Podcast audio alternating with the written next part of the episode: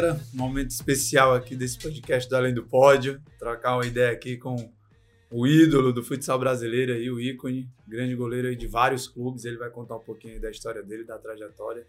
A gente entrar aqui em alguns bastidores aqui do futsal brasileiro. Hoje, trabalhando nos bastidores aí, trabalhando com gestão. Grande Matheus Ciusa. Matheus Vinícius, como é que vai chamar? Só Matheus. Matheus. Como se, me, como se como Valeu, sempre Mateus. me conheceram na época de, de atleta, Matheus. Massa, Matheus, prazer ter você aqui com a gente, a gente falar um pouquinho da tua história. Você foi um grande atleta, tem cabeça de atleta, é um grande atleta, a gente fala disso. Só parou de competir, né? Então, entender como é que é a cabeça de um atleta, tantos anos que você teve, conta aí um pouquinho de como foi o teu começo e, e o que, que você está fazendo hoje. Primeiro, o que, que você está fazendo hoje, e aí a gente volta para o passado e vem falando como é que é o Matheus. Como é que está o Matheus hoje? Pronto, o Matheus hoje é um ex-atleta competidor, porque eu costumo dizer que o atleta ele nunca deixa de ser ex-atleta. Ele vai ser sempre um atleta, mas assim ele vai ter que escolher ou optar ou migrar para outras competições.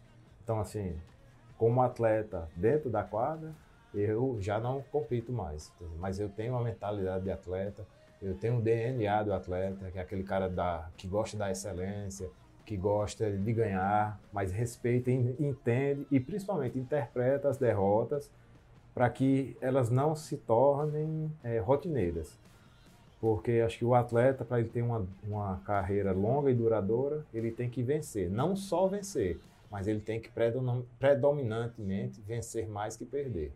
E nesses momentos da derrota, aprender demais. Então, assim, a gente tem há, três, há dois anos, é, ainda em atividade, eu durante um ano ainda fiquei nessa função dupla, de ainda atuar, fazer o último terço da minha carreira, que é, é muito importante. Reputo como os dois momentos importantíssimos para o atleta. É o início e o final. Porque são as marcas que você, primeiro, a impressão que você deixa no mercado quando você chega, e ao final é aquele, aquela aquele complemento. E que eu uso uma frase muito importante, que eu sempre tive muito cuidado com isso. Assim, eu vou parar, eu não vou esperar que o mercado ou as circunstâncias me parem. Então, assim, eu buscava sempre assim, ficar a todo momento tendo a minha autocrítica, até onde eu ainda sou competitivo, ainda, até, onde, até aonde eu ainda me pareço o Matheus de 10 anos atrás. A gente tem que entender a fisiologia que ela, ela vai alterando mas assim, em termos de qualidade de jogo, entregar o esporte, aquilo que a gente sempre entregou era muito minha preocupação. E é, de um ano para, de dois anos para cá, eu, eu, criei a MTH12, é, até então uma empresa inovadora no, no estado, na região nós tínhamos apenas mais uma em Recife, para gerenciar e agenciar atletas de futsal. Então, ela foi criada, ela surgiu meio que por acaso, mas eu costumo dizer que Deus tem propósito em todas as situações. E aconteceu de uma conversa informal, num, numa concentração, e aí um atleta que não tinha tanta desenvoltura para fazer os, os processos de, de, crescimento dentro da carreira dele, é, me pediu é, essa ajuda, até de uma conversa, dessa conversa, eu comentando que já era a hora dele dar passos maiores, é, abrir outros mercados e ele meio que se mostrava muito alegre com esse momento, mas ao mesmo tempo não tinha tanta facilidade de lidar com outras circunstâncias que passariam a ser cotidianas para ele.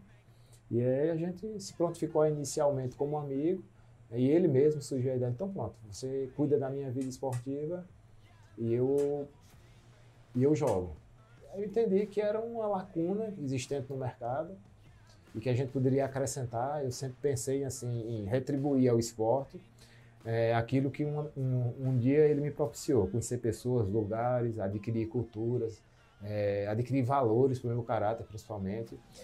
E aí foi criada a MTH12, a gente inicialmente começou com ele, fomos adquirindo outros atletas, amigos atletas, confiavam no nosso nosso perfil como atleta, que a gente traria também para a empresa, e graças a Deus tem, tem sido isso que, que tem acontecido.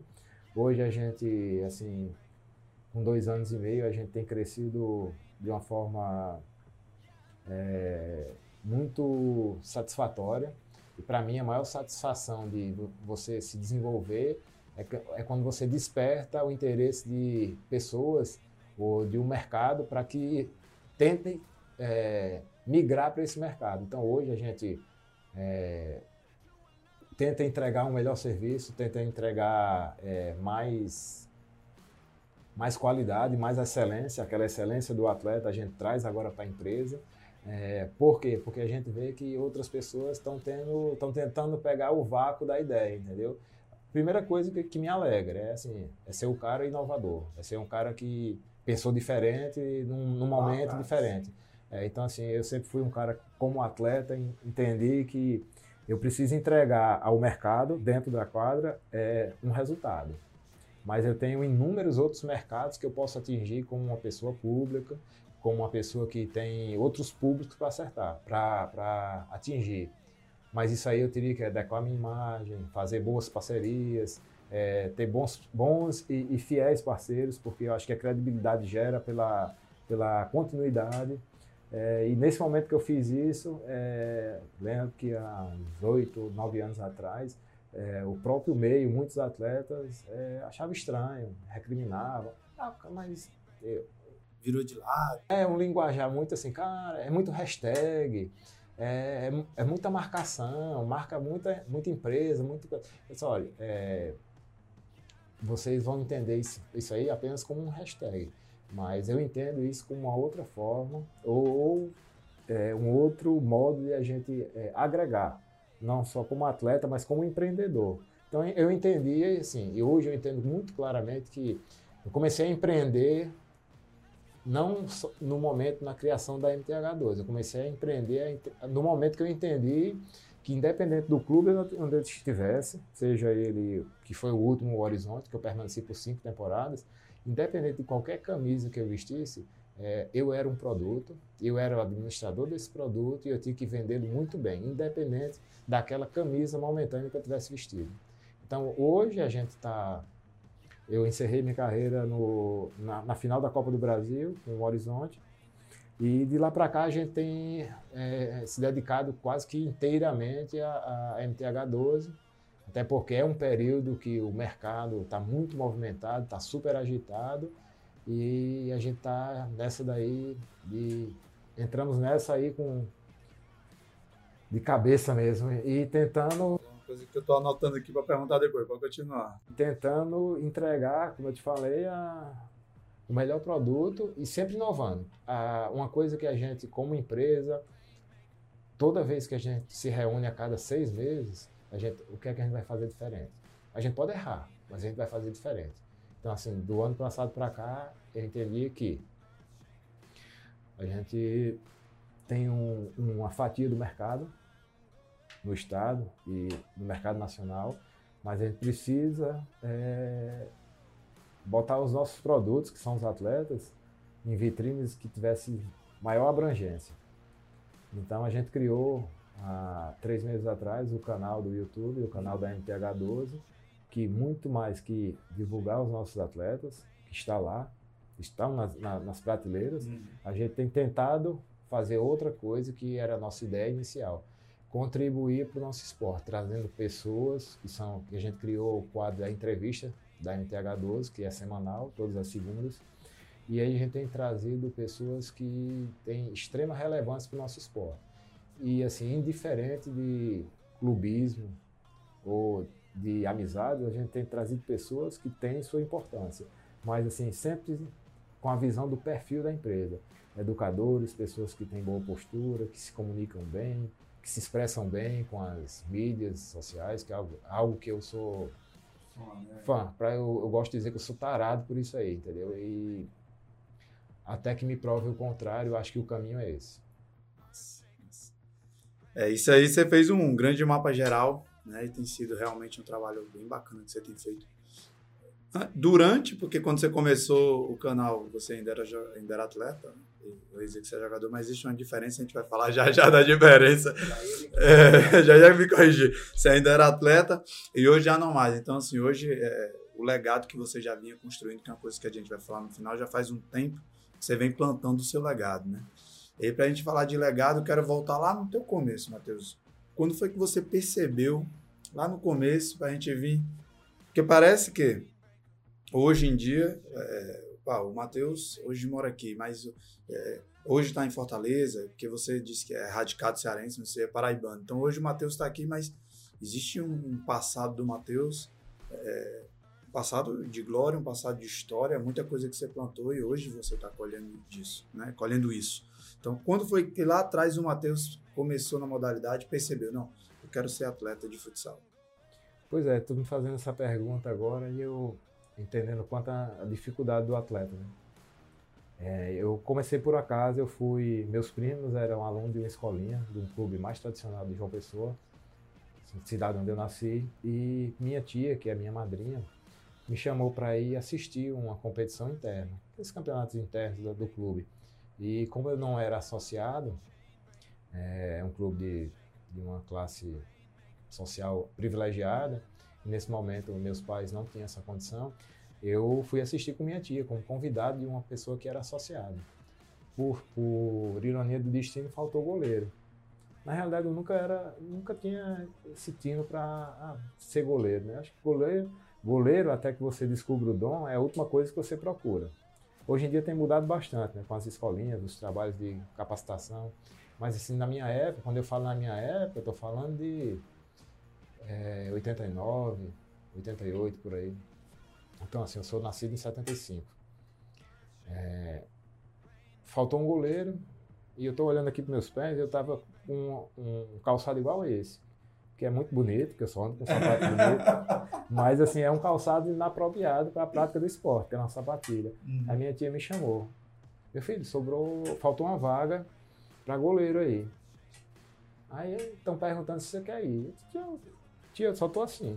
Ela, não, mas vá. Nesse, nesse mais vá, a nossa equipe foi vice-campeã, a gente perdeu a final para outra equipe. Assim que acabou esse, esse, esse torneio interno, o treinador das seleções de lá me convidou para ingressar na então, que hoje é extinta categoria do dentro de leite do clube. Aí eu fui muito tranquilo, isso eu queria. Eu queria ter jogado até antes aqui, mas só que o problema é que eu não sou sócio, meu pai não, meus pais não são sócios. Não, mas a gente vai disponibilizar a carteira de sócio-atleta, que dava direito a usar as dependências esportivas, mas eu não tinha todo o privilégio que um sócio tinha. Mas para mim era o que era interessante. Eu, tava, eu poderia adentrar ao local, ao, ao meu habitat que eu queria. Caramba. E assim foi. Eu cheguei com 14 anos lá. Aí fiz as categorias de dente de leite, infanto, infanto juvenil. E quando foi no juvenil, fui com eu e outro atleta, que também fez muito sucesso aqui no futsal cearense, o Gil, que aqui ficou conhecido como Gil Catolé. É, fomos convocados para a seleção é, brasileira, seleção, perdão, seleção paraibana para o Campeonato Brasileiro de Seleções, que por coincidência foi realizado aqui em Fortaleza. Mil, aí já, já estamos em 1991. Aí eu fui convidado para lá e para a seleção, mas assim, 16 anos, seleção adulta. Então, assim, eu era meio que, ah, vai lá para aprender. Mas eu sempre fui aquele cara assim. É, eu vou falar uma palavra que é muito complicada. Sempre fui um cara muito ambicioso, mas ambicioso com, com retidão nos valores. Então, assim, eu, eu sempre tive ambição. Eu sou, eu sou extremamente chateado com um cara acomodado. Então, assim, se, se eu entrei ali, eu tenho as, as mesmas condições de qualquer um outro. Se um tem 16, se um tem 35, eu vou respeitar a hierarquia do sistema, mas assim, eu vou entregar. Na época não tinha entendimento nenhum, mas hoje eu posso dizer, na, eu entreguei, sempre entreguei o meu melhor produto. Se o outro produto fosse melhor, parabéns, o treinador iria colocar.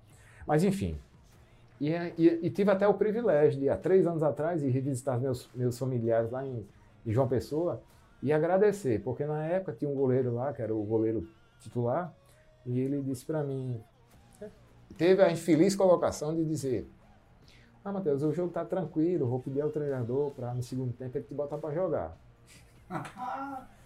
eu lembro que esse jogo tava, se eu não me engano, foi contra a Taça Brasil, era foi no Rio Grande do Norte, que era seletiva regional para vir para o nacional, que seria aqui.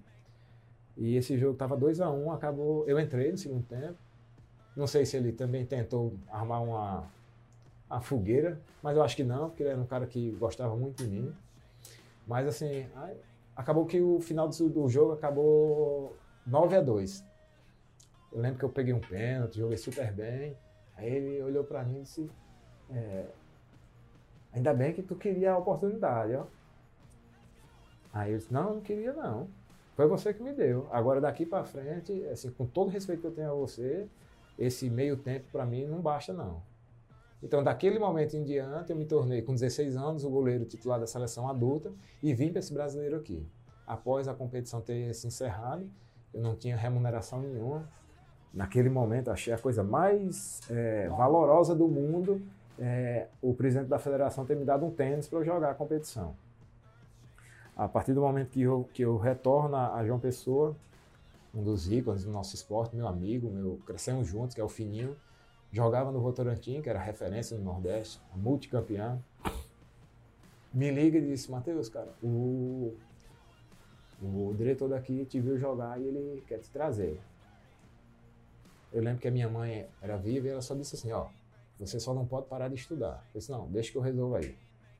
Faço as duas coisas mesmo. Eu sempre fiz estudar e jogar. Aí entra uma coisa que é, que, que é muito relevante. Eu, eu disse para minha mãe, eu sempre estudei e joguei, de graça. Por que, que eu não vou estudar e jogar sendo uhum. remunerado? Agora eu tenho que ter mais ambição ainda. E assim foi. Praticamente começou essa trajetória em 91. Com 16 anos e meio eu cheguei no clube clube com muitas referências, atletas campeões mundiais pela seleção brasileira, mas assim, eu sempre assimilando com visão periférica, como todo goleiro tem, absorvendo de tudo que era lado, mas assim, eu queria meu espaço, eu queria meu espaço, eu precisava do meu espaço, porque senão daqui a um, dois anos eu ia voltar para minha casa, como eu sabia que alguns outros tiveram oportunidade, e eu sabia que eu, assim, eu sempre cronometrei tudo na minha vida. Então eu sabia que eu tinha chegado com 16, eu tinha que virar um jogador Classe A. Não classe A, mas um cara que tivesse um mercado. Eu tinha dois anos para fazer isso. Consegui meu espaço no clube e abrir mercado. Se eu, se eu passasse disso aí, eu estaria dando margem a me mandar de volta para casa. E aconteceu que com 16 anos, eu fui lá, passei o ano todo na reserva, para mim ficava indignado. Sim, trabalhava igual um animal, treinava mais que todo mundo, mas assim, não era daqueles caras de dar muito sorriso, não. E até hoje, até jogador que fica no banco dando sorriso. Ele não pode faltar com respeito à hierarquia do treinador, seja aquelas pessoas que têm maior comando para escolher. Mas, assim, para mim, sorriso para quem está no banco é acomodação. Então, sempre fui desses caras. E com 18 anos, eu tive a, a extrema felicidade de ser convocado para a seleção brasileira. Quando, eu, quando acontece isso, eu entendo. Pronto. Primeira etapa concluída. Agora vamos para os próximos objetivos. E aí foi. Aí eu disse, agora eu preciso. Eu acho que até falei uma, uma entrevista anterior. Eu disse, pronto, agora eu tenho que. O Nordeste, eu já me estabeleci. Eu já consegui realizar um sonho, era ser convocado, com 18 anos. Joguei com aqueles caras que para mim eram ídolos. E continuam sendo ídolos. Mas assim, agora podendo olhar do mesmo patamar. E eu entendi o seguinte: eu preciso fazer uma, uma última etapa antes de alçar outros voos. E aí sim foi uma, uma questão de capricho meu. Sabia que, que, o, que, o, que o Sumov estava naquele processo de decadência, o investimento caindo, o seu maior rival, que era o Banfor, já tinha extinguido suas atividades. Então, quando você não tem concorrência, a tendência é que também você vá, vá caindo. E mas assim, eu tinha essa, esse desejo e essa teimosia. Não, antes de eu alçar, eu tenho que vir no Sumov, ganhar com a camisa do Sumov, eu dou uma outra chancela, eu, eu capacito ainda mais a, a, minha carreira, eu acrescento ao meu currículo, e aí sim, aí eu tenho que pensar sempre para frente. Aí, aí, com todo respeito à nossa região, que é linda, maravilhosa, depois de eu vir ao Sumov, eu pensei que eu ia vir aqui ganhar só um título, né? Eu ganhei, aqui eu ganhei um local que eu escolhi ao final da minha carreira para morar. E aqui eu conheci a mulher que é minha esposa até hoje. E minhas filhas, que foram consequência desses, desse relacionamento. E a partir de, do, do, acontecido com, com o Sumov, cheguei aqui, nós fomos campeões brasileiros, bicampeões estaduais. Aí, pronto, agora muito lindo, muito maravilhoso Nordeste. Agora só venho aqui todos os anos, de, no, de final de dezembro até início de janeiro. a não ser na hora que eu, eu decidi fazer a reta final da minha carreira, onde eu vou escolher. Não sabe, aí, na, na época eu não entendia se eu ainda ia morar, se moraria em João Pessoa, se moraria aqui. Mas enfim, aí Rio Grande do Sul, São Paulo, Paraná. Eu fui de uma geração que, para se jogar fora do país, não pela seleção, mas por clubes, hoje a, a coisa está muito mais a, a, globalização facilitou muito, entendeu? Então você vê muitos atletas de qualidade lá fora, mas também atletas nível B tendo também mercado. Antigamente não, goleiro, eu vou citar cinco da minha geração que nunca jogaram fora, mas não eram ruins, porque o mercado não queria goleiro. Então assim, ó, Lavou, cara estupendo, sensacional, nunca jogou. Serginho nunca jogou, Bagé nunca jogou. Esses foram os caras que eu tive que sair no encalço deles, né? Então, assim, para mim, o fato de não ter jogado fora naquela geração não me frustra. Me frustraria hoje se eu tivesse uma carreira para mais 5, 6 a 8 anos não jogar fora, com a globalização e todas as oportunidades que existem, eu estaria frustrado. Mas assim, na minha carreira, tudo aquilo que eu, que eu almejei ganhar, eu, graças a Deus, com a ajuda de todos que estiveram fazendo parte dessas, dessa, dessa conjectura a gente, a gente conseguiu. É, porque você acabou de falar uma coisa que era que eu tinha até tem muito a ver com o que eu tinha anotado antes, atleta empreendedor. Desde o começo você já tinha planejado sua carreira, né? Porque lá atrás você dizia, não, eu já estou planejando que eu só volto para cá se for para a reta final da minha carreira. Então, é, em, há muitos anos atrás, você já planejava sua carreira. É, e eu, eu, digo muito aos nossos atletas novos hoje, entendeu? Da empresa, só tá indo, boa viagem. A gente, como empresa, faz questão de, embarcar todos eles, tá nesse momento aí, que é um momento é, de despedida, né? Se deixar família, se deixar mãe, pai, irmãos. Não é fácil, entendeu? Então é, ali também começa a, a se diferenciar os homens dos meninos, né? Por isso que muita gente vai e termina voltando logo. É, eu costumo dizer a eles, ó, 22, 21 é geralmente a faixa etária de atleta. Ó, tem 13 anos aí para aproveitar isso aí. E só vim aqui às férias. Se até 35, 33 você voltar antes, vai ser porque você não teve é, convicção daquilo que você queria como atleta profissional, ou então por, porque você desistiu da profissão. Porque mercado existe, e muito, muito mais que na minha época possibilidades. É, você hoje você é visto com muito mais facilidade. Então assim, eu eu quando eu saí, eu, eu coloquei, eu sou um cara que, que sempre, sempre, tive muita preocupação com as responsabilidades. Então assim, quando eu saí a primeira vez para o sul, eu fiz questão de sair casado. E assim, é, você tem que aí a questão de posicionar, de saber se posicionar na questão com relação entender o que é que eu sou no mercado e o que é que eu posso exigir dele. Então, é uma coisa que eu disse, ó, casei, casei aqui no, quando eu era atleta do Sumov, e disse para minha esposa, ó, a gente vai sempre morar fora, se despeça dos seus familiares, para vir só, como eu te falei, aos finais de ano, e assim, eu vou sempre estar com você. O mercado vai ter que entender que tem um, vai, que, vai querer um goleiro que vai ter que tá sempre com sua família. Ah, mas é, mas por quê? É fraqueza? Não, é um posicionamento.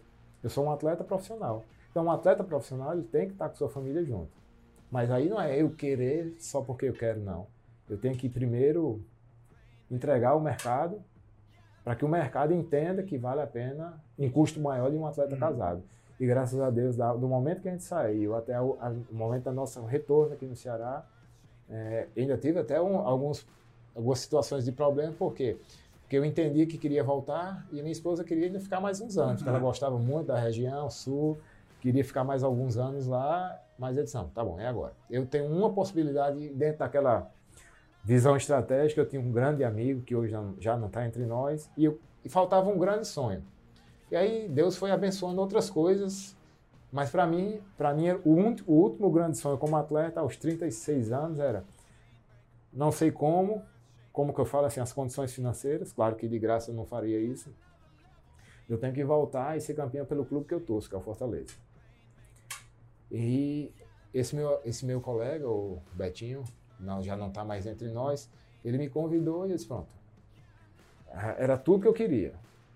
Agora sim, eu tenho um ano para fazer isso. Porque, infelizmente, o, o, os clubes, principalmente os de bandeira aqui, os clubes de massa, a, a continuidade ela é muito incerta. Planejamento é só, o planejamento é só de um ano, né? É, exatamente. E assim, usando um linguajar, o pouco estava me preocupando com o planejamento do clube. O planejamento era meu, eu precisava ganhar com o clube. Eu tinha esse desejo. Eu não estava sendo é, inadequado com o clube. O clube, quando ele me contrata, ele, ele almeja o quê? Título. E eu queria fazer isso. Eu queria fazer isso para minha carreira. Mas fazendo isso para minha carreira seria muito bom para o clube. E graças a Deus, com quatro meses, minha esposa meio que relutou um pouco em, em fazer isso, em ficar aqui, mas a gente estabeleceu residência aqui, que foi em 2011. E eu disse, ó, eu jogo até mais até 2000 e sei lá, 2015. Vou até lá, acho que dá. E aí, mas aí, mas aquela coisa, eu tenho quatro anos para ganhar com Fortaleza, que era meu sonho de consumo. E com quatro meses a gente conseguiu isso. Aí eu meio que fiquei na lacuna, e agora? Porque tudo aquilo que eu imaginava como última etapa já aconteceu algo demais. Então, assim, eu vou ter que criar outras etapas aí. Aí eu comecei a criar as minhas etapas, que muitas vezes era dentro da minha própria casa. E que eu estou expondo aqui a você, mas eu nunca expus a ninguém. E eu lembro que dentro dessas mínimas etapas, aí, era ano a ano. Tal, tal, eu, eu entendo que as temporadas são ciclos, né? Aí quando acabava a temporada, eu me reavaliava, reavaliava o mercado. E a, a, por que reavaliar o mercado? Porque eu tinha muito medo de me prostituir. Prostituir, para mim, é a palavra assim, eu tenho que jogar só por jogar por um valor que eu não acho adequado. Então eu tenho que estar tá sempre antenado na minha, na minha situação como atleta e na situação do mercado. Aí nesse meio termo eu comecei a cursar administração, que é o curso que eu terminei e que eu tenho, para mim, eu ah, muita gente pergunta, Matheus, por que tu não fez educação física? Eu, eu brinco até, e tenho muitos amigos treinadores, só porque eu já lidei com louco por muito tempo jogando. Aí, assim, quem é mais louco é quem ainda continua como treinador. Respeito, admiro, tenho grandes amigos, muito competentes nessa função, mas assim, o meu perfil não é o perfil de quadro. Eu acho que eu entrego mais a modalidade ao jogo de fora. Até porque na minha reta final da, de carreira, algo que mais me desgastava não era a parte física, não era o cansaço com as sessões de treinos, era o desgaste de ver algumas coisas que era imperceptível aos jogadores, para mim me incomodava demais como atleta, como falta de estrutura, atraso em alguns aspectos, seja de salário, seja de, de, de horário, de saída de viagem, algumas coisas que eu digo felizmente, é, o, o atleta profissional ele tem que se adequar, gostando ou não, você se adequa, faz parte da sua rotina e depois que você que fique, faz parte da sua rotina, quando você, você tem um, um cenário diferente, lhe incomoda. E aí eu comecei a entender que, ah, não, meu perfil é mais fora da quadra. E né? é, é tentar gerir, é tentar fazer o jogo ser mais bonito, mas não com jogadas, acho com, com organização, é, é trazer do jogo para o espetáculo. É algo que é uma diferença muito grande, é uma lacuna que a gente perde muito aqui, principalmente na nossa região, pra, com, com, relacionando com as outras regiões. É, eu vou já entrar nessa parte de, agora de jogo e espetáculo, porque na reta final você já via o campeonato de um jeito muito diferente. Né? Mesmo estando dentro de quadra, você via coisas com a sua visão periférica que poderiam acontecer de forma diferente. E até porque isso é uma coisa que eu vou entrar daqui a pouco, eu vou dizer, quem está escutando a gente, assistindo a gente, não sabe. E eu conversava isso com a Júlia, né, com a sua esposa, ela dizia, rapaz, todo ano ele diz que para, né? Isso ela disse ano passado para mim. Timóteo, eu não sei, todo ano ele diz que para, mas a gente vai já chegar em 2019. Eu quero ainda voltar um pouquinho, Matheus, como foi o teu começo na seleção brasileira? Quem viu assim, porque eu quero voltar no passado, porque tu falou uma coisa do Votorantim, que eu percebi, caramba, poderia. Eu, eu, eu quase conheci o Matheus em 1992, 92, 93, quando eu morava em Pernambuco. Pois é, que aí, quando você falou do Votorantim, eu lembro que eu estava lá e teve um jogo do Votorantim em Garanhuns, interior de Pernambuco. Aí eu quase fui ver esse jogo do Votorantim, que era eu, meu sonho, por incrível que pareça, acho que a gente já conversou sobre isso, eu acredito, era ser goleiro de futsal. Nossa, eu tinha oito anos, nove anos. Aí eu falava, caramba, oito, nove, é isso mesmo, oito, nove anos. E aí tu falou agora do Votorantim, eu falei, cara, mas aí do Votorantim, tu foi pra seleção? Como é que foi? Do Votorantim tu foi para a seleção brasileira? A primeira vez, é, com 18 anos, é, para a seleção brasileira no Votorantim. E as outras duas vezes, não, a segunda vez que foi para a Copa das Nações, que era uma Copa que existia na Bélgica, é, eu ainda estava no clube, mas aí eu já era um atleta já mais, já tinha 22 anos, já era um cara mais, na época... Estava no final do ciclo Votorantim. É, eu entendia que precisava dar um passo a mais. Eu tinha um, tinha um, tinha não, tem um diretor de lá que foi que me levou com 16 anos e assim ele foi como se fosse, ele foi e eu sou muito grato, ele foi meu pai de profissão. Então assim eu ainda relutei em alguns momentos de sair, porque ele sempre me dizia, não, fica mais um ano, acho que você ainda pode melhorar, tal. Mas chegou um momento que eu disse, não, agora eu aqui nesse local eu tenho mais a, a me acomodar e aí a, é a descida inversa, né? do que a, acrescentar ao meu jogo. Acho que o que ele fez por mim, eu já retribuí dentro da quadra. Agora da sim. mesma forma que eu tenho a gratidão por ele, ele vai ser grato por mim, mas eu tenho que seguir. Porque ele é diretor, daqui a um tempo ele não vai ser mais diretor e eu, ser, eu preciso ser atleta por muitos anos. E aí eu segui. Como foi a trajetória na, na seleção? O que é que tu destaca para o atleta empreendedor que você foi? A nível de logística, a nível de planejamento, de estratégia na seleção? Te ensinou, não. Você pode dizer também que ali não aprendi nada. Foi uma barca furada. Mas o que, é que você destaca de aprendizado, eu... viagem, tudo isso? Sim. As primeiras convocações, é, você vai como atleta. Eu, você com 18, 22 anos, por mais que eu tentasse ter uma visão mais privilegiada, mas assim, falta maturidade. Isso é fato. Então, assim, é, eu tentei observar muito mais como os outros se portavam, e eu, quando eu falo os outros, não eram qualquer outros, era eu lembro do Choco, Manuel Tobias, Fininho, Danilo, Serginho, Bagé.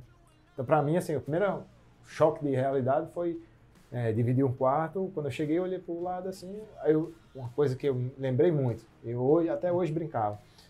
É, olhei logo para o controle. Aí eu olhei para os dois que estavam do meu lado, assim, ó, o controle é meu. Eu vou ter que fazer os mandados do, dos caras aqui, são dois caras muito mais experientes que eu, mas. É, e eu, eu olhei muito assim a questão de, de horário a ser seguido. Então, é, a, gestão da Votorantim era de um cara militar, esse que eu te falei. Uhum. Então, a gente entendeu, assim, e a Votorantim, aí hoje eu falo com muita propriedade disso. A Votorantim é uma empresa privada. Então, muito mais que atleta da Votorantim, eu era um cara, eu era um empregado da empresa. Então, assim, eu era tão importante em termos de visibilidade que um diretor comercial de qualquer uma das empresas do grupo. Mas como é que eu entendia isso como atleta? Para mim, a primeira iniciativa é, não, eu tenho que ganhar, ganhar, ganhar, ganhar. Mas aí, um certo momento, esse mesmo diretor disse, não é só ganhar, ganhar, ganhar, não. A iniciativa privada, ela quer resultado, mas ela quer um, o resultado agregado a alguns valores. Aí vou te falar algumas coisas que eram norma. Norma, assim, fez, beleza. Não fez, é multado barba feita, cabelo cortado, que hoje em dia até que está mais liberal. Pano passado, aquela camisa ensacada, meião alto, não tem. Goleiro era mais difícil, mas jogador, ah, quero usar um meião baixo. Não. Aqui você está uniformizado pela empresa. O fato é que eles vendem produto e você vende esporte. Mas a questão do cuidado com a imagem, para a empresa era igual. O atleta era um produto ali também, né? Genial. Aí na seleção, tu já estava então, então na, habituado. Na seleção eu achei que eu era mais. Eu, eu achei que eu era o Caxias da história. Porque eu vi algum tipo de flexibilidade, porque aí a dimensão é outra. A, a questão do, do dos, egos. dos egos, assim, a gente tem. Mas assim, uma coisa que aí naquele momento já me, já me deu o primeiro sinal. Assim, todos eles entendiam que eles eram um produto. Tipo assim, por diversos, por aspectos diferentes, eles tinham interesse. Eu via eles, rapaz, eu quero, na época, uma marca esportiva, ela dominava o mercado. Então, ter um, um, um tênis lançado com seu nome era, era um outro patamar, né? Que, é, que, é muito dito agora. Então, eu via deles, assim, falar claramente, não, eu tenho que fazer uma grande temporada, porque o ano que vem eu quero que o tênis saia a marca tal com meu nome muitas pessoas, cara, cara, tá pensando em uma coisa tão pequena. Mas para mim, eu entendi perfeitamente. Isso aí é, é um mercado. Então, assim. É, você jogou com cinco dos que tiveram nome de tênis, né? Se a gente for ver. Manuel Tobias, Wander Carioca. Wander Carioca, fininho. Teve o, o Serginho, goleiro, Serginho. que foi o primeiro goleiro a ter produtos especializados de goleiro. E teve, tem o Wander, teve, teve eram cinco linhas, eu estava lembrando outro dia como era. Eu não lembro se o Danilo teve um, um, um, tênis. E assim, e eu lembro de vários fatos assim que foram ficando muito gravados para mim, assim, muito pontuais. E não sei se essa história ela se concretizou por isso, mas teve uma época que ia ser lançado o nome de um atleta e esse, esse tênis não foi lançado porque a empresa entendeu que o nome dele era um nome, não era que fosse pejorativo, mas o ah, nome ah, tinha um diminutivo. E o diminutivo para o mercado, eu olhava assim, eu, eu achava esse cara sensacional e acho é um dos maiores ídolos que eu tenho no esporte. Mas assim, vai, então é, o que para mim é, é perfeito, o mercado vê de uma outra forma. Então eu tenho que entender não só como um jogo, mas como um, um produto. Eu tinha que me entender no caso. Aí a gente agora pode dizer, isso foi com choco, no caso. Não, na realidade foi com fininho. Foi com fininho. A, a marca na época achou que, por mais que ele fosse o. E ele era um dos caras, é, top 3 do mundo, era o nome, o fato do nome ser pejorativo, não é ser pejorativo, ser diminutivo, é, demonstraria que o produto era, era menor do que o outro, entendeu? Nossa, é. É porque o choco hoje em dia, principalmente, teria uma conotação de raça, de cor, também hum. poderia ser problema, mas foi o fininho. É, massa. Mas e aí, Matheus, o que que difere, você que esteve aí e hoje você vê atletas né, de fora, então você tem mais condição de ver jogador, atleta e jogador nível A, B e C. É, que, que difere um atleta de seleção? Né? E se quiser falar dessa esfera de ah, perceber que ele é um produto, acho que isso aí já ficou claro. Né? Isso aí, todo atleta de seleção percebe que é um produto. E o que, que o atleta de seleção se porta, reage, te entrega que um atleta de clube e que está longe de patamar de seleção entrega? Pois é, eu eu vejo assim que os caras. Só, só, um adendo, que você, uma vez a gente assistiu o jogo junto, você usou essa expressão, você, você já jogou com o Pereba também, você já viu o Pereba jogando. Então, qual a diferença do Pereba? Por isso que eu parei, do Pereba até a seleção. Eu não falo nem o Pereba, mas o, o cara do alto rendimento, ele vai, ele vai se motivar em trabalhar sob pressão. Assim, se você quer estar nos grandes clubes, que eventualmente vai estar cedendo atletas para a seleção, você vai estar sob pressão o tempo todo. Então, se, se você não trabalhar sob pressão e não, não responder sob pressão, então esqueça, esqueça esses objetivos maiores. Você vai ficar, você vai viver de microciclos. Ah, vou fazer uma temporada boa, aí eu apareço. Aí um clube grande vem e me leva. Quando eu chego lá, a pressão vai ser absurda, eu não vou conseguir render sob pressão, o meu contrato vai se vencer, eu volto para aquela pequena equipe. Então você, você fica naquela Altos e baixos. E aí a, a, carreira dos grandes atletas é aquela carreira linear. Entendeu? Aquele cara que, tudo bem, não vai fazer uma temporada tão boa, mas assim ele vai ser importante, principalmente nos momentos decisivos. Então, para mim, o, o, grande atleta é aquele cara, primeiro, que trabalha sob pressão e que gosta de trabalhar sob pressão.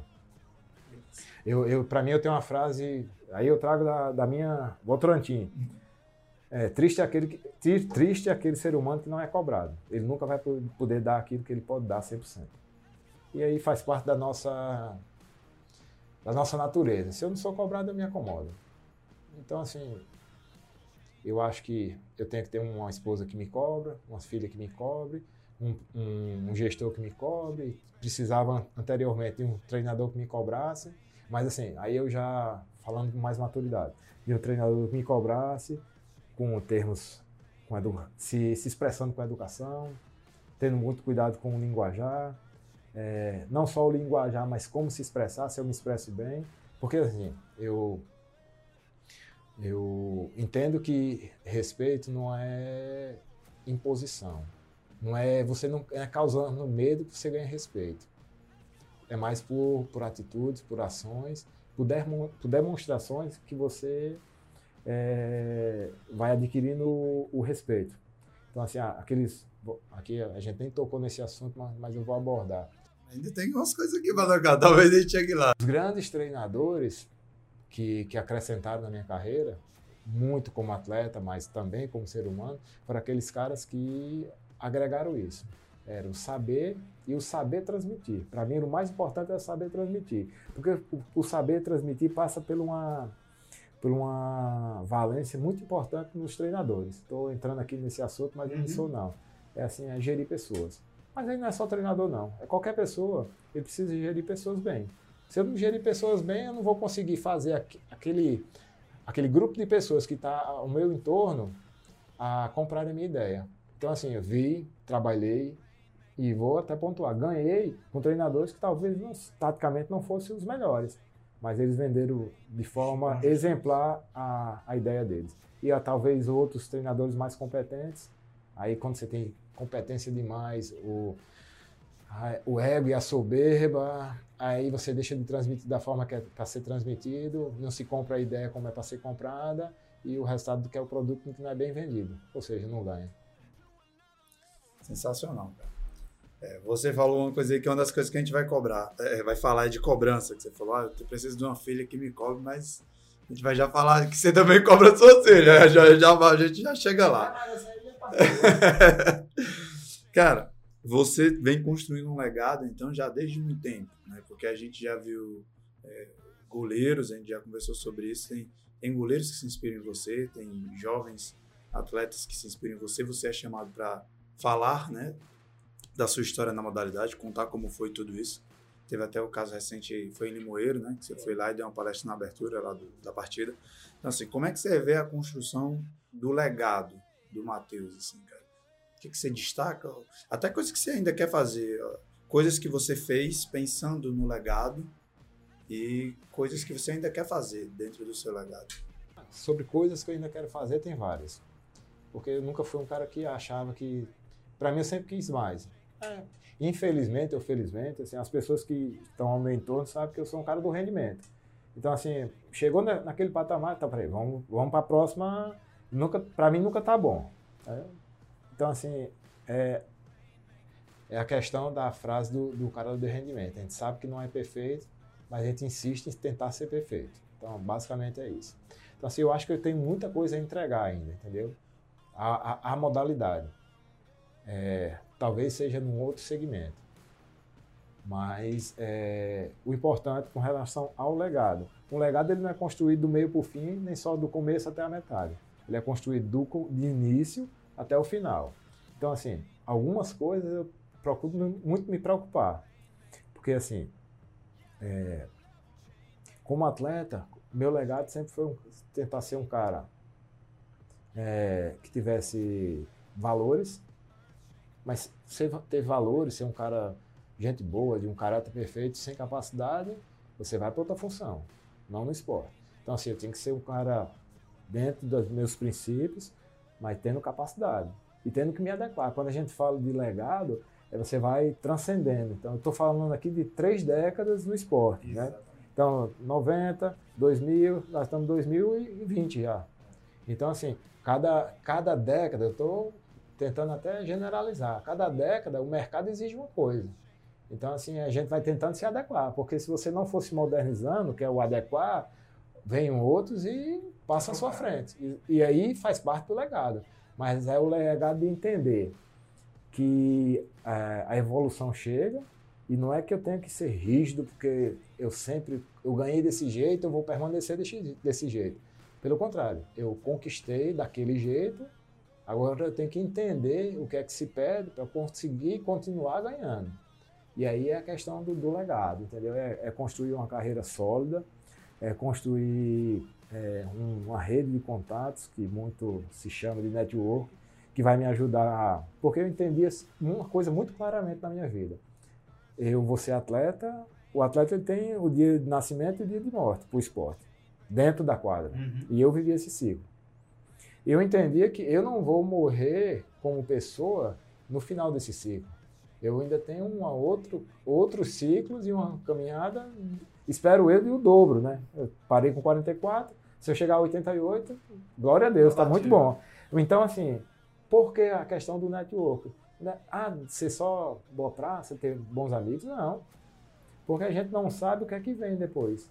Eu, eu com 22 anos, eu nunca imaginava que ser um atleta de uma boa postura, de saber entrar e sair nos clubes, deixar sempre a porta aberta, eu sabia que era muito importante, mas eu não entendi o um entendimento de, de, não, de porquê. Mas quando hoje eu ligo, já representando a MTH12, e começo a conversar com o um atleta, e isso é algo que o, que o mercado pede muito, mas, Matheus, fora da quadra, como é que ele é? Disse, não, é um atleta da nossa empresa. Então, ele tem um perfil que eu tive como atleta. Então, basicamente, é, todos não são iguais, mas eles têm, a, a, pelo menos, a linha de raciocínio que eu sempre tive como atleta. E o, o, o cuidado que eu tenho é o seguinte: eu construí uma imagem como atleta e esse novo projeto ele não ele pode agregar essa imagem, nunca denigrir. E aí a questão do, do legado. Ah, Matheus, quando é que você percebeu claramente que esse legado estava é, muito legal? Quando eu, eu jogava com, a, com atletas, já agora na minha reta final da carreira, e que primeiro criou-se um, um, apelido que eu, a, de início eu meio que retrucava, dava umas respostas meio ásperas, mas para mim naquela eu entendia como se fosse, ah, tá me chamando de velho. Aí eu comecei a entender a coisa e outra, afinal, cara, é uma forma, é um, é um apelido respeitoso. É, não acho que seja isso tudo, mas vou trabalhar bem com ele. E outras coisas é quando ir conversar com um atleta do meu, do meu próprio clube, no próprio vestiário, porque o senhor, cara, aquilo ali, eu, eu me inspirava duas vezes, mas senhor é teu pai. Não, mas eu. E aí eu escutei de um atleta que era. Depois virou muito meu amigo. Não, mas o senhor tem a idade do meu pai. Meu pai tem 40 e, e poucos anos. É, mas ele tem essa idade porque ele fez muito novo. Tentando dar uma. Desconstruir. É, mas assim, eu acho que. E um, um, um fator que para mim foi muito importante da questão do legado foi continuar durante um ano e meio como atleta e com a MTH12. Então, assim, eu estava no mercado e era do mercado. Então, assim, era uma coisa que eu tinha que distinguir de forma muito tranquila para que não houvesse problema. E graças a Deus não aconteceu. E a segunda foi quando a gente teve a ideia da empresa, os primeiros contatos que eu fiz, tal, explicando o projeto, mostrando o perfil do atleta, que aí é um perfil que até vou fazer questão de explicar. Hoje a nossa empresa ela cresceu demais mas ela continua com a visão inicial, que era retribuir a, a oportunidade que eu tive, um garoto de 16 anos, sair de João Pessoa da Paraíba, de conhecer e, e andar esse Brasil todo e alguns países de fora do Brasil através do esporte. Mas assim, a minha ideia inicial, a nossa ideia como empresa era a gente vai propiciar geograficamente nós somos não somos tão privilegiados. Então nós vamos se inserir no mercado com a visão de privilegiar os potenciais da, da região. Então, assim, hoje é muito me alegro assim, quando eu vejo sonhos de paraibanos sendo realizados, sonhos de pernambucanos, de baianos, de norte rio grandense, que são o perfil dos nossos atletas. Hoje nós temos essa demanda, essa, essa, esse portfólio todo de atletas, mas todos eles nordestinos. Eu acho que aí é uma forma de eu retribuir não só o esporte, mas a minha região, a oportunidade que um dia eu tive. Quando você falou aí de que ah, ele fora de quadra é um atleta da nossa empresa, como é o produto da MTH12? Se você pudesse descrever assim três, cinco características que todo atleta da MTH12 precisa ter, quais seriam? A mensagem que é claro que a gente quer passar para o mercado é: nós temos o melhor material da região, que é conhecida por jogadores de muita habilidade. Isso aí, isso aí, o, nosso jogador nunca vai deixar de ter, mas, mas a, a imagem que a gente quer que o nosso atleta seja é, é aquele atleta talentoso nordestino, mas um cara de entendimento tático, um cara que de visão ou de conhecimento privilegiado, um atleta que não é jogador, é atleta profissional, apenas está atrás da oportunidade de realmente, de fato, ser um profissional. Então, para a gente, o, o legado, o legado não, o, a mensagem que a gente, como empresa, passa é, a gente, aí eu me coloco, vou para o outro lado do birô. Eu, como dirigente, eu vou contratar Hoje em dia você não contrata por nome, você contrata pelo perfil. Isso é em qualquer ramo. Então, assim, eu preciso de um atleta com essas características, com essas características. Então, assim, vamos lá. Eu preciso de um cara habilidoso, que saiba jogar taticamente, seja inteligente, de boa leitura tática e que seja um cara atleta por excelência, não só jogador. É um cara que vai se sujeitar não só a, a apenas ao glamour de ser atleta, mas às dificuldades. Que aí a gente é bom, muito importante a gente tocar nesses aspectos. Então, assim, é um cara que suporta as alegrias e as dificuldades da profissão. Então, hoje, a gente passa para o mercado essa mensagem. Se eu preciso, então, eu como diretor, vou ligar, vou atrás de um jogador do Nordeste, que seja habilidoso, que eles usam muito termo que seja rabiscador, tá, então minha referência, minha primeira imagem que a gente tenta passar para essas pessoas é, então eu vou dar um, uma, uma contactada dos caras da MTH2, que lá eles vão ter esse perfil e principalmente vou trazer atletas que não vão dar dor de cabeça. Beleza, massa, massa. E aí a gente, dois temas polêmicos. A gente começa primeiro. Vá, beba água aí então. Agora a gente vai. A gente vai falar de resultado e legado, que a gente outra vez falou, ah, não tem que ser resultadista, porque não dá para não querer o pódio, né? Tem que estar tá sempre querendo vencer. Isso é uma coisa que você fala, eu concordo. Mas um, tem um, um, um detalhe a gente tratar ou a gente fala de Duda? A Duda ou o resultadismo? O que, é que a gente fala primeiro? Bota tudo junto, até política te envolve aí. certo, porque assim, o que eu acho que é delicado da cultura resultadista de hoje, que é até uma frase, achei legal que a frase do técnico do Barcelona, o Kik, falou. A gente está construindo, parece que, uma cultura em que se você não vence, você não tem utilidade. E aí a gente desvaloriza o segundo lugar, desvaloriza tudo que aconteceu, o segundo, o terceiro, o quarto. E, e às vezes são realidades e etapas de treino diferentes. Que se a gente for ver, por exemplo, continuando no Campeonato Espanhol, pô, Real Madrid, Atlético, Barcelona, vamos dizer, esses três ali estão um outro patamar. Não que Sevilha, não, nada com, vou até falar de outro campeonato para não ser clubista, não tem nenhum torcedor criticando. Mas eu acredito que todos querem vencer, mas a gente desvalorizar aquele que não vence e mais muitas vezes também pode estar construindo um legado no esporte ou aquele cara que bateu na trave várias vezes. E aí, o que é que tu pensa? Vamos deixar. Primeiro você fala aí. É, vamos, vamos aqui. É, eu sou muito fã do Pep Guardiola. Assim, eu desconheço ele quando entrou no, no, no, mercado, ele ter sido demitido. Ele sempre, por opção própria, Sai. terminou seus ciclos. Mas ele só ganhou? Não, é, ele basicamente ganhou, mas ele perdeu também. Teve algumas frustrações. Inclusive no atual clube dele, que é o, que é o City. Então, assim, que é o sonho de consumo, é a, é a Champions League e ainda não conseguiu. Mas o que eu vejo de muito diferente da questão do, do da cultura resultadista é dar o exemplo muito do Guardiola. Então, assim, quando. Aí eu trago para mim como atleta, quando então atleta. Quando me contrataram, o que é que você espera de mim? Não, vamos falar de dinheiro agora não. O que é que você espera de mim? Ah, mas eu espero que você seja um cara que vai finalizar, o goleiro linha e tal. Não, isso aí era o goleiro até uma certa idade.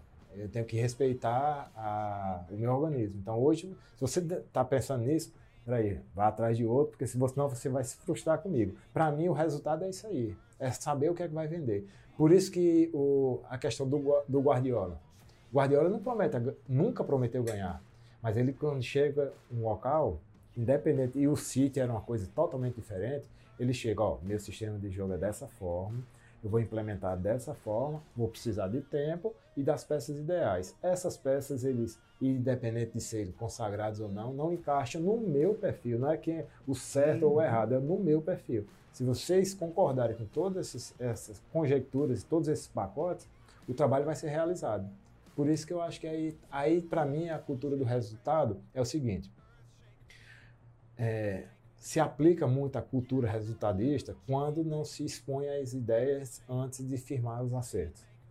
Eu estou aqui em Fortaleza, nós estamos aqui em Fortaleza, mas eu tenho certeza que as primeiras preocupações do Pep Guardiola quando ele, ele vai aceitar ou, ou iniciar um projeto é ver todos esses aspectos. Ele vê o elenco, com certeza. Ele vê o elenco, ele vê as possibilidades de mexer no elenco, porque ele não pega os, os elencos como ele quer, e entender o seguinte, vou precisar de tempo e vou botar, implementar esse modelo.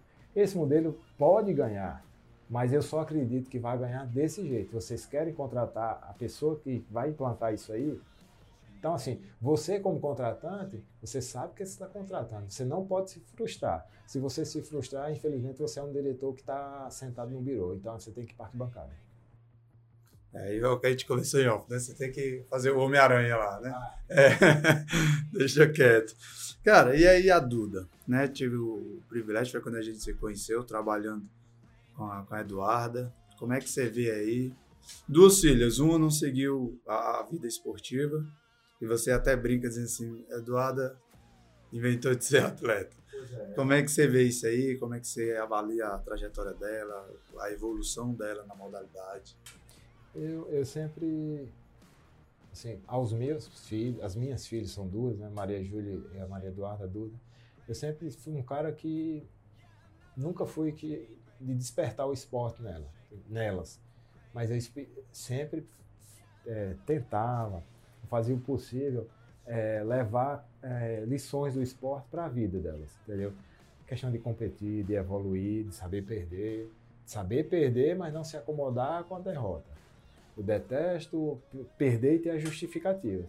Eu posso perder e ter os motivos que vão me levar a evoluir. Mas, e aí eu trazia para a vida escolar delas, todas as duas, né? Então, assim, essa questão de média, a média escolar. Aí eu trago para o esporte. Eu vou sempre trazer sempre para o rendimento.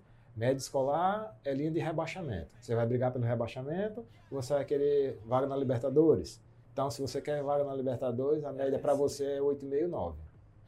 É, se você quiser ficar com 7, ah, aí vai ficar soltando fogos aí pela Sul-Americana na última vaga. Ou então sofrendo porque entre a Sul-Americana e o rebaixamento é, é 3, 4 pontos ali, né? Que vai deixar duas pessoas que passaram o ano todo só para não fazer nada. Então sempre deixei muito bem claro para elas algumas coisas, sempre linkando é, as situações do cotidiano delas para o esporte, né? E aí, assim, a Maria Júlia até tentou, tentou não, despertou para o futsal. Aí eu disse para ela que, não, filha, vai estudar. Né? O, eu acho que você tem que focar nos seus estudos. Ela já estava na idade de 16 anos, hoje ela tá, já é universitária. Aí eu disse, é, 16 anos o cara já tem que ser bom. Para 18 o cara está na, já está sendo visto. Então, assim, acontece, acontece. Tá aí o Michael do, do, do Goiás é. aí. E, mas assim, eu. É, um em quantos, né? Tá um em quantos. E o seguinte, eu, como também torcedor do Flamengo, tenho muita. Uma coisa é a responsabilidade no Goiás e outra coisa é a responsabilidade no Flamengo. Torço para que dê certo. Mas é uma outra realidade que ele vai se deparar. Mas certo. vamos voltar aqui para as nossas é, filhas. A nossa realidade. É, então, assim, aí a Duda muita energia, gostava de brincar, de se esticar, de se esticar. Faz, eu disse para mim assim, bota ela para fazer alguma coisa aí para ela gastar as energias dela. Ela botou na ginástica e lá a gente terminou se conhecendo. É, e ela começou a se desenvolver. Assim, não entendo bulhufas de, de, ginástica, mas entendo de resultado. Entendo duas coisas: é, o, o trabalho e o resultado. Como é que vai ser, o, como é o critério de análise, que, é, que são do juiz, eu ainda não entendo. Ainda não entendo, mas pretendo me especializar. Mas eu mandar o código Pois é, já estou sabendo até que tem um programa. Você vai jogando lá as dificuldades e, sai, já cai a nota. Série, já cai a nota. É. Mas enfim, é algo que a gente faz parte da evolução. É. Mas assim, eu entendo que sem trabalho não se consegue resultado. E assim, o mundo da ginástica para mim foi muito legal, porque assim, eu achava que eu era um super atleta que treinava demais. Quando eu vi minha filha é, sendo submetida a, sessões de treinos, para mim, insanas, eu digo, capaz, ou ela roia a corda agora, ela vai. Agora vai, mostrar quem é quem. Se ela, e pelo contrário, ela sempre foi uma, uma pessoa que, que aí eu, tô, eu, tenho que começar a avaliar como um atleta também. Que ela é submetida à dor e à dificuldade, que são parâmetros muito bons para o atleta de rendimento, ela respondia.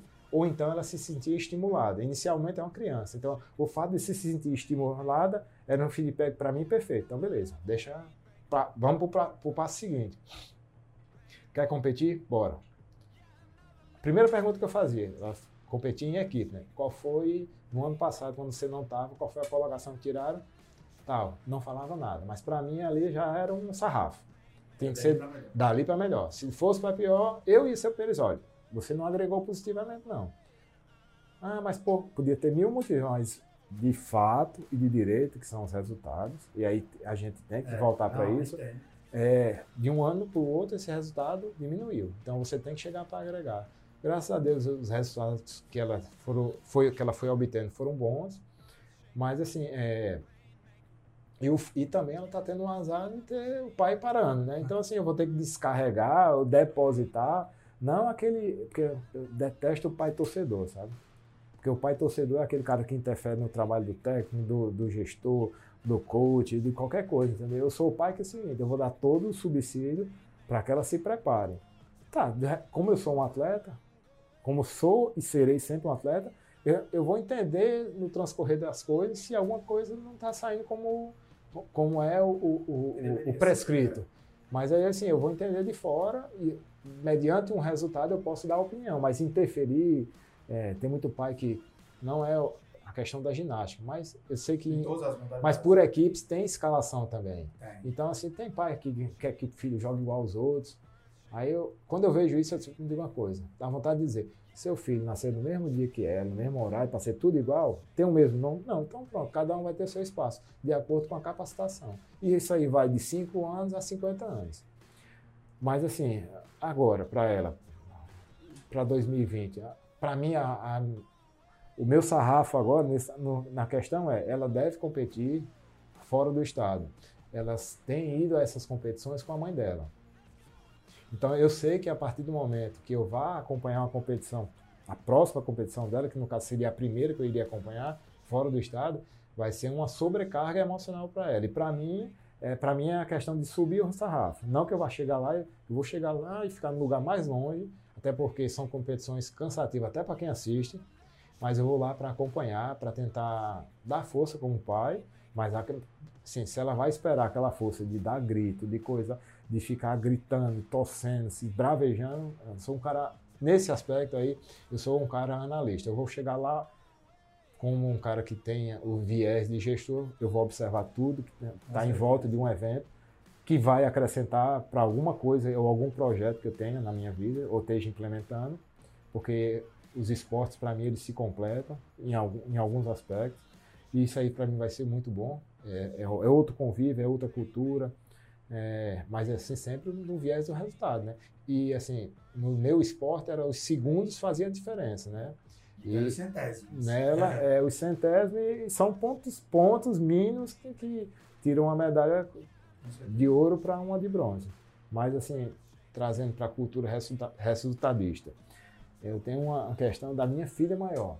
Ela estudava numa instituição de ensino aqui, uma das mais renomadas. mais renomadas no, na época era no Instituto Aridissá, Colégio Aridissá Cavalcante, aí ele, ela ficou super satisfeita, na época o presidente era o Lula. Ela ficou super satisfeita porque tá, lá tem um quadro de colocações por séries. E ela disse para mim, pai, estou no quadro. Só que esse quadro era no primeiro andar do colégio. Geralmente a gente ia buscar ela no térreo. Ela já estava lá. Aí ela, pá, ia notando que ela queria que eu visse. Mas assim, nessa época eu tava com aquela. Porque quando você está no rendimento, a cultura resultadista está mais aflorada em você. Uhum. E eu sempre sou um cara que eu, eu tento é, colocar as minhas posições com relação a isso, mas tento com bom humor.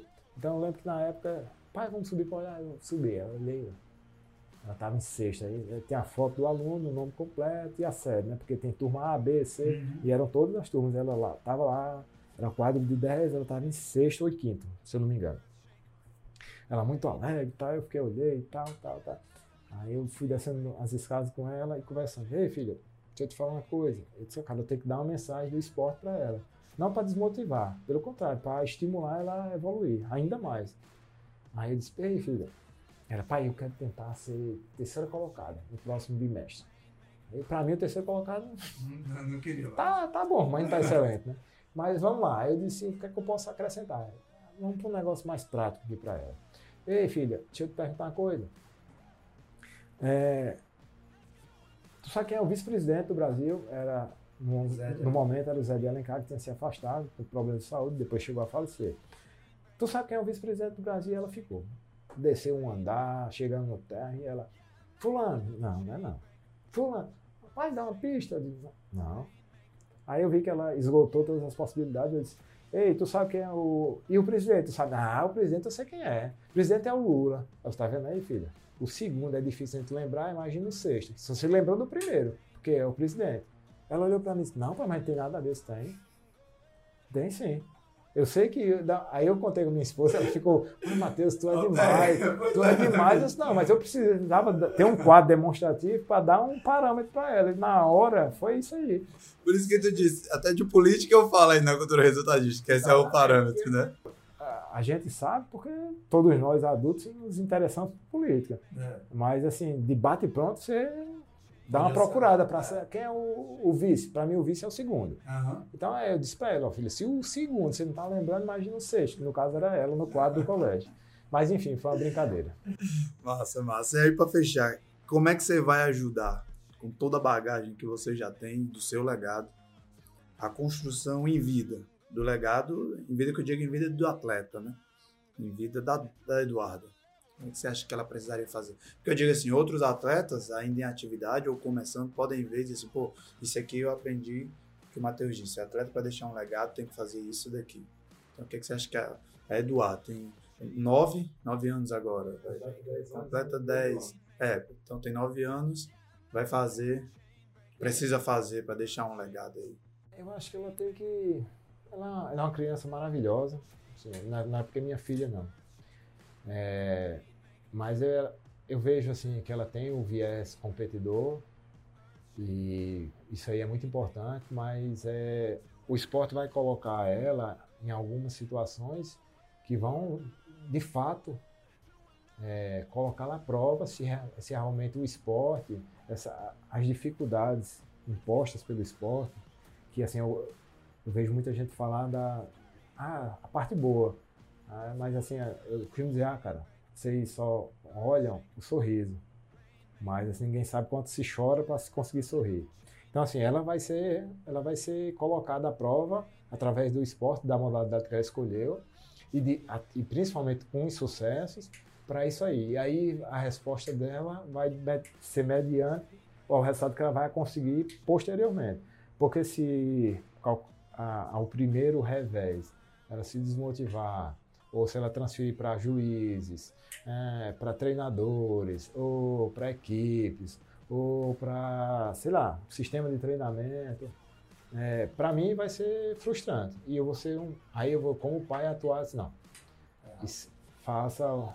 Para mim, eu como atleta, quando eu perdia, eu era o burro de carroça. Eu não olhava para o lado, não, eu olhava só para os meus pés. Assim, eu, eu tinha que me avaliar. Os outros que, que, que se virassem porque eu não sabia se na próxima temporada eu estaria ao lado deles.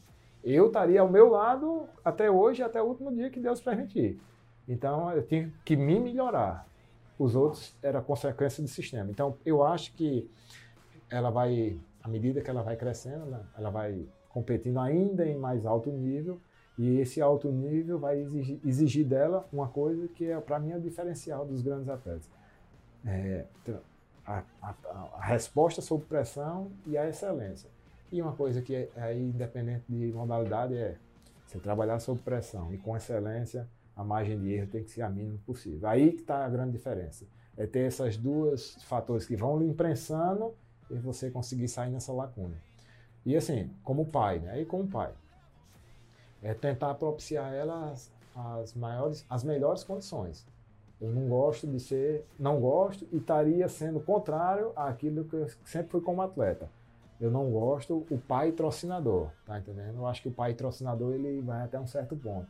Mas a partir de um certo momento, e aí já tá, já tem acontecido com a Eduarda, e a gente encontrou até algumas barreiras, mas assim, eu sou muito convicto disso, que assim, além dela minha filha, quando ela, se ela vier se tornar uma grande atleta, ela também é um produto e esse produto ele tem que ser explorado. E já está sendo explorado, claro, com a, com todo cuidado, respeitando as etapas, respeitando a idade, mas é, não deixando que a modalidade e os custos dessa modalidade nos frustre como pai. Então a gente tem tentado, não através da MTH 12, porque é um outro segmento, mas através dos contatos que a gente tem como gestor da MTH 12, propiciar essa, esse, esse ganho de qualidade através de, de, de, patrocínios, de parceiros que estão com a Duda agora e, e, e eu, Matheus, e o resultado? Tu vende o resultado? Eu digo não, mas eu falo da possibilidade do resultado. Ela pode ser daqui um dia um atleta que esteve no, no esporte e hoje é uma cidadã, um advogado, um médico, qualquer outro segmento, mas ela pode também ser um atleta olímpica. E sendo um atleta olímpica, a imagem dela vai estar ligada a essas pessoas que sempre acreditaram nela. Quando eu falo sempre, ah, você não tem parceiros para a vida toda, mas eu, eu entendo que quando a relação é transparente entre entrega e a demanda que você quer, você permanece com alguns parceiros. A, a não ser que você cresça de uma forma gigantesca e aquele parceiro fique, fique inviável até para custear outros voos, né, vamos dizer assim.